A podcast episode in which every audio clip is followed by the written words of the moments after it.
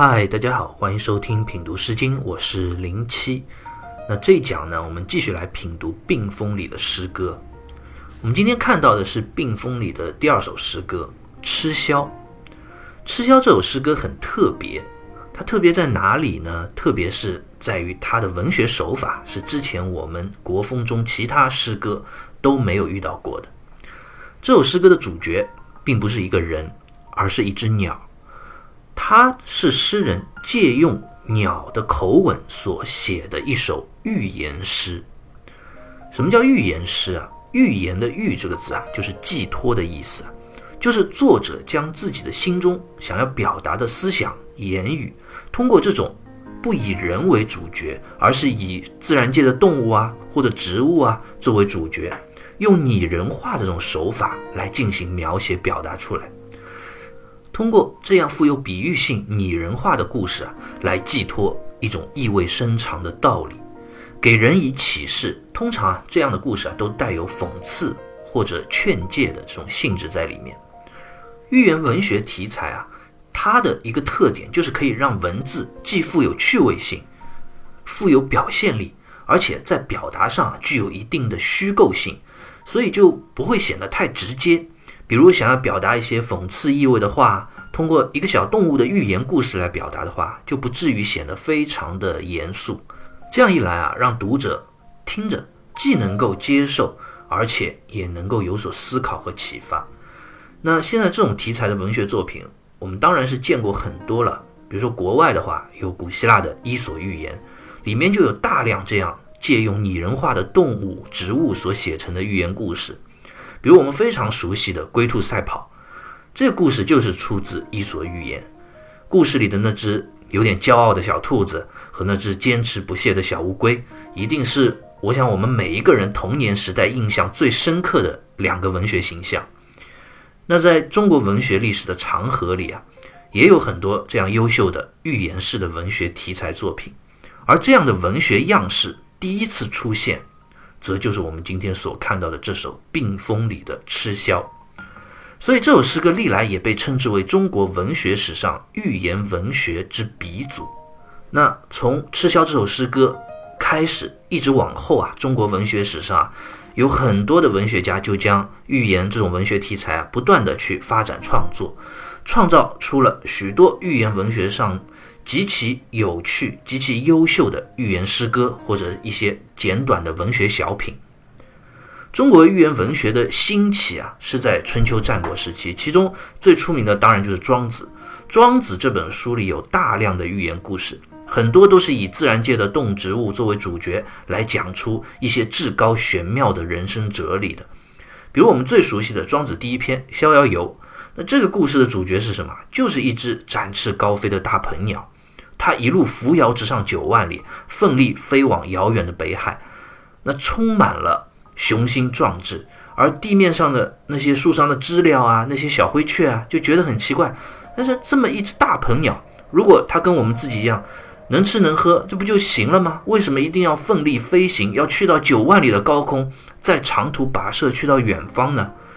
其实这个故事就很有趣啊。庄子就通过这样一个寓言故事。里面的主角虽然都是一些小鸟、知了或者大鹏鸟，但是却讲出了志向短浅的人是不会明白那些志向高远的人他们的内心理想的这样一个道理。如果你像说教的一样去讲这个道理的话，其实听的人就会觉得很枯燥乏味。但是通过这样一个动物间的小故事来做比喻，那就生动鲜活很多了。另外啊，讲到寓言文学，我们也不得不提到唐代的柳宗元。关于柳宗元，我们通常的印象里，可能就觉得他在文学上最出色的是他写的各种游记啊、散文啊，比如说《永州八记》啊，我们很熟悉的小石潭记，对不对？但是他也非常善于写各种拟人化的动物为主角的寓言文学小品，以小见大，寓意极其深刻，都是中国文学史上的典范之作。比如我们人人都知道的一个成语叫“黔驴技穷”。就是出自柳宗元之手，大家有机会去可以读一读柳宗元写的各种文学小品啊，很多都非常有意思。有些呢是写小虫子的，有些呢是写从天上掉落凡间的仙女的，有些呢，甚至是写他自己跟那个溪水啊对话的这样一个文学小品，内容简直就是别开生面，你想都想不到。但是呢，下笔啊又很健雅，又能道出很多深刻的道理，不愧称为唐宋八大家之一嘛。那我们聊了那么多中国历史上的寓言文学作品，大家对寓言题材的这种文学啊，也有了一个初步的把握和了解。现在我们就回过头来看看我们今天要品读的这一首中国文学史上寓言文学的鼻祖之作《吃枭》。《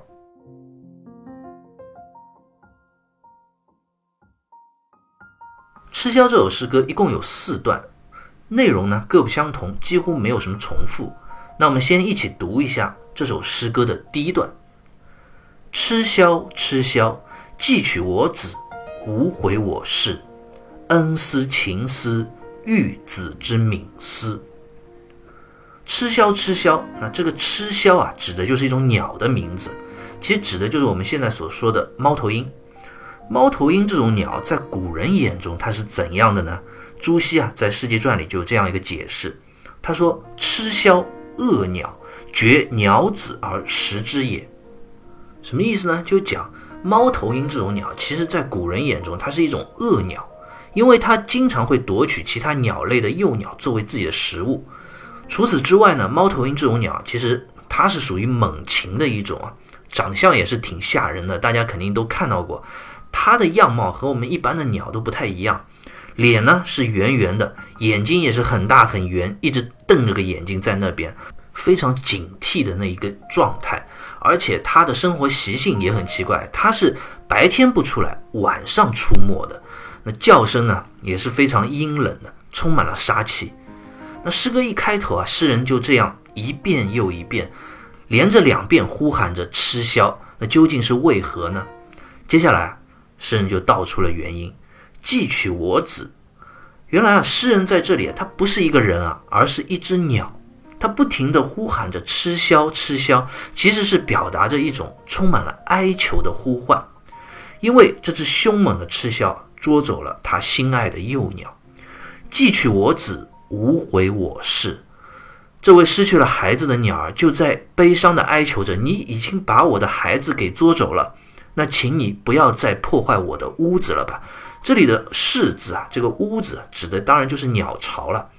在哀求之后啊，接下来的两句就是这只鸟它心酸的独白了：“恩思情思，育子之敏思。”恩思情思，这个恩字，三家诗的鲁诗里啊，就写作殷，也就是我们现在还有个词叫殷勤嘛，和后面这个情连起来。这里恩思情思指的就是那种充满爱意、情意深厚的意思。育子之敏思，育子啊，在这里通养育的育，敏呢是通怜悯的悯。这句话就是这位失去了幼子的鸟在哀伤的说道。我辛辛苦苦养育孩子啊，这些幼鸟如今却都被你这凶猛的吃枭给捉走了，我是多么的可怜而无助啊！那诗歌读到这里啊，这个故事的内容我们基本上能了解了。诗歌是借用一只失去孩子、失去幼鸟的鸟儿的口吻所写的，他的孩子啊被凶恶的猫头鹰残忍地夺走了，而且不仅如此啊，猫头鹰还企图要破坏他空荡荡的巢穴。所以他苦苦哀求，哀伤无助。那故事读到这里啊，问题也就来了：为什么这只鸟它的孩子会被吃枭给捉走了呢？那究竟发生了什么事情，才导致了这样一场接着一场的悲剧的发生呢？所以诗歌接下来第二段，这只鸟就要将这个故事发生的前因后果给我们娓娓道来。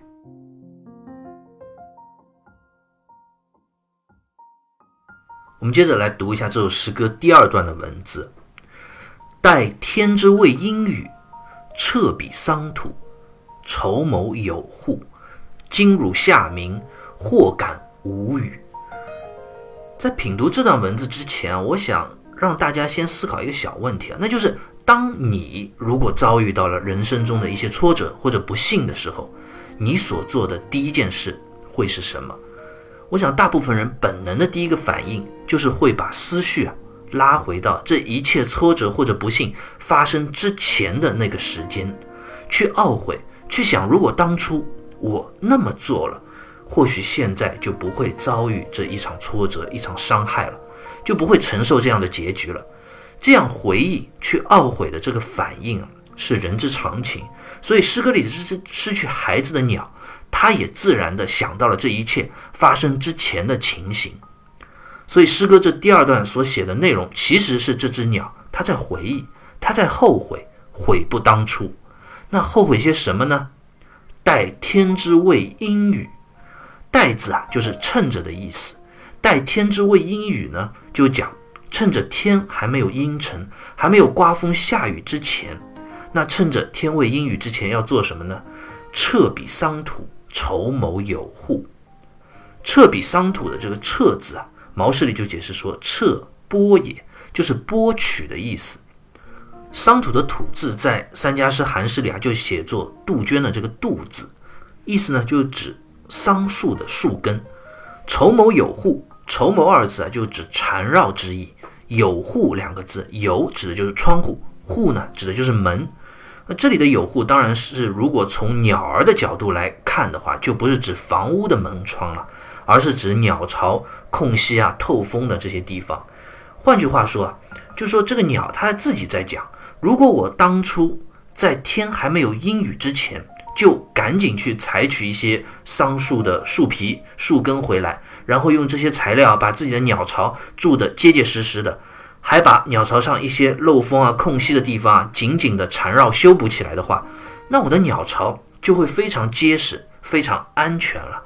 那躲在里面的幼鸟呢，也就能够安全了嘛，也不至于被这个凶猛的吃枭那么轻易的就捉走了。那我的巢穴也不会那么轻易的就被它破坏了。我们现在还有一个成语啊，叫未雨绸缪，就是出自这首诗歌，意思就讲人要趁着天没下雨，就先修缮好房屋和门窗。比喻啊，就做任何事情，都要做好事先的准备工作，才能够预防意外的发生。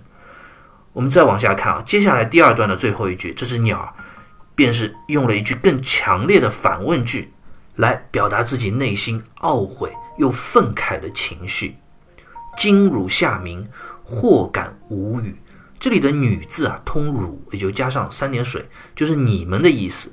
那这句话意思就讲，如果当初。我未雨绸缪，我早做准备，我把巢穴筑得结实又安全。那今天你们这些下面的坏人，还有谁敢来欺负我？还有谁敢来骚扰我呢？但可悲的现实是什么呀？我们都知道，是这只鸟，它懊悔的这一切都是假如。这世界上没有假如，事实上，它根本没有在平时早做准备。也没有好好的去建筑修补自己的巢穴，所以事到如今追悔莫及。而且我们看啊，诗人虽然这首诗歌是借托鸟儿的口吻来写的一首寓言诗，但是诗人啊，可能写到这里啊，写到这第二段，他自己内心的情绪啊，也过于哀伤懊悔，太过于激动愤慨了。所以诗歌这第二段，我们仔细看，他在用字上所反映出的诗歌的主角，感觉又是鸟。又是一个真真实实的人，比如有户啊，指的就是人居住的门窗嘛。又比如说金汝下民，这个名字指的也是人嘛。所以这些诗句啊，其实都是从一个人的角度去表达出来的。那这些细节啊，可能会让我们读者觉得在文学上这首诗歌有点瑕疵，因为这个寓言故事主人公啊，在这里到底是人还是鸟啊，有点模糊不清啊。但是这也是这首诗歌这位诗人他的真情流露。他可能真的遭遇到了什么极大的不幸或挫折，所以在写这首诗歌的时候啊，想到过去追悔不及，一时间在文学上也忘了这首诗歌是一首寓言诗。它的主人公原本是一只小鸟，而把自己呢，把自己作为一个人真实的口吻也写进到了诗歌里。尤其这段最后一句这个反问句啊，情绪极其的真切而且强烈。那既然过往的这一切都已经是追悔莫及了，现实的当下，这只鸟又将面临的真实命运是怎样的呢？吃枭这首寓言诗，它究竟想表达怎样的深刻的意涵呢？那关于这些问题啊，我们下期节目再继续接着聊。好，下期再会。